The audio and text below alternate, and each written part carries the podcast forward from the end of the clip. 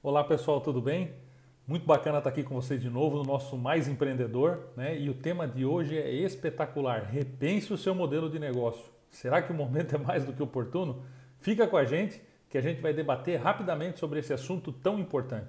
Bom, muitas pessoas acham que agora, por causa do Covid, por causa do que está acontecendo, pandemia, é que a gente deve rever o modelo de negócio. Mas na verdade, as grandes companhias, as empresas, os empreendedores que já entenderam esse movimento há mais tempo, eles já trabalham com esse pensamento há muito tempo. Vamos ver um exemplo assim.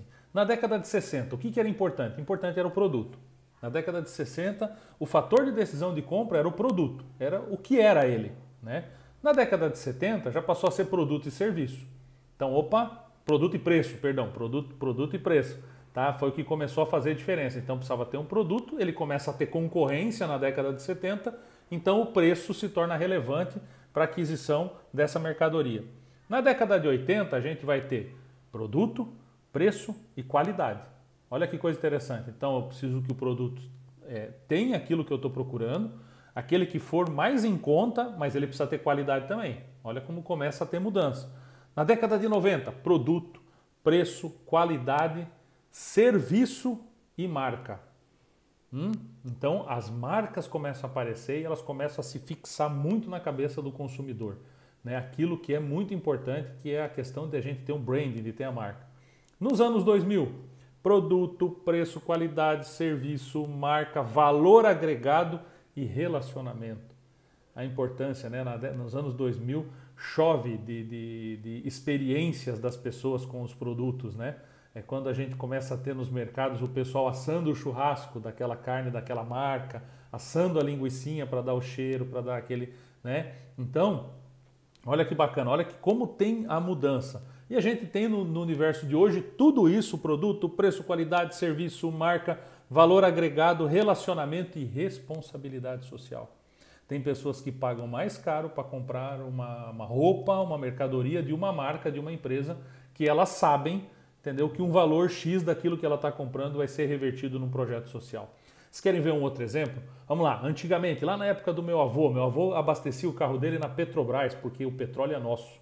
Naquela época era importante que fosse dele, que a sensação de ser nacional. Quando ele, o meu avô é, é, construiu a primeira empresa, ele precisava que a sede fosse dele.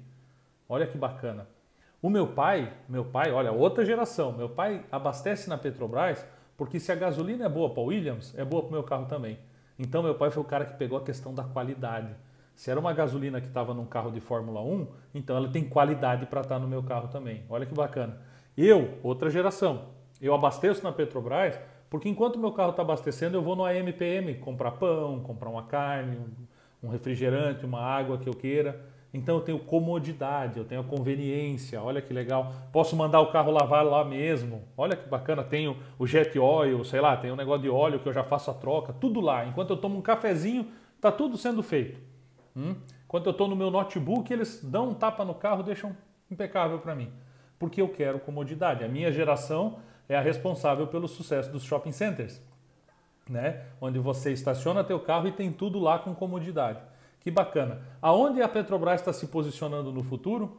Ela está se posicionando para vender para os nossos filhos, para os nossos sobrinhos. Por quê? Porque ela patrocina o projeto Tamar.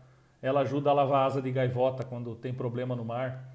Entende? Então, por quê? Porque para essa geração o ecossistema é mais importante. Os bichinhos da natureza não fazem mal para ninguém. Olha que legal. Então, uma marca dessa que vem se posicionando ao longo do tempo. Você, no teu mercado, como está a tua relação?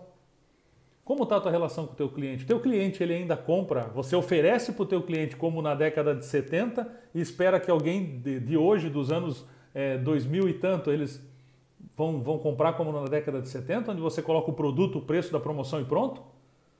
Isso não acontece mais. Né? Não é dessa forma que você vai gerar robustez financeira. Então, quando a gente fala em verificar o teu modelo de negócio, repensar o teu modelo de negócio, é repensar como que está a tua relação com esse cliente. Como é que você está se relacionando? Você está se relacionando ou você, a tua relação é só ele entra, compra e sai, vai embora e tchau? Você consegue conversar com o teu cliente? Você consegue entender as dores dele? Você cria campanhas que envolvam esse cliente? Você dá um propósito a mais para ele?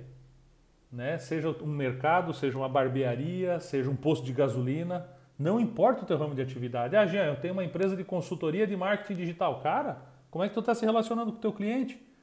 Tu está só entregando aquilo lá, fazendo as pecinhas que ele te encomendou por semana, entregando? Ou realmente você está fazendo uma imersão, você está gerando solução para ele? Em todos os ramos. Eu tenho a panificadora. Cara, melhora a experiência desse cara na panificadora. Melhora. Qual que é o horário de mais pico da tua, da tua panificadora? A hora que sai o pão. Porque a hora que sai o pão, aquele cheiro é maravilhoso. Entendeu? É uma experiência para o teu cliente. Me diz, se você tem quatro, cinco mesas em que pessoas tomam café lá, por que, que você não retira pequenas fornadas durante o dia enquanto essas pessoas estão lá? Pode ter certeza que a tua venda de pão vai aumentar, porque na hora que essas pessoas que estão sentadas sentirem o cheirinho, elas vão querer. E você vai parar de reclamar de crise, vai parar de falar de Covid, que eu sei, não estou sendo inocente de dizer que não há um desafio, mas existe uma oportunidade gigante de você repensar a tua relação o teu modelo de negócio, a relação com a qual você está se conectando com o teu cliente, para que você possa pensar em inovar. E inovar não é fazer o novo pelo novo, é inovar é fazer algo com propósito. E qual que é o teu propósito? Teu propósito é aumentar teu faturamento? Teu, qual é? É aumentar tuas vendas? Então, se você tem esse propósito, cara, bora pensar. Quem que vai resolver esse problema de, de baixa de, de volume de venda? É o teu cliente. Como que eu posso trazer meu cliente aqui para dentro? Bora se mexer? Quando você começou o teu negócio, tu não ficava sentado numa escrivania atrás do, na, na, última sala da empresa? Quando você começou o seu negócio, você estava na linha de frente. Quando você começou o seu negócio, você recebia o seu cliente. Bora fazer de novo. Ué, repense teu modelo de negócio. Vivemos num momento especial da história da humanidade para que a gente possa construir soluções que vão realmente conectar o teu negócio ao futuro. Aproveite essa oportunidade né, e venha conosco ser cada vez melhor, venha conosco construir o maior ecossistema empreendedor desse país. Né? Então, aproveite a oportunidade, repense seu modelo de negócio. E até o no nosso próximo Minuto Mais Empreendedor. Tamo junto aí, galera. Valeu!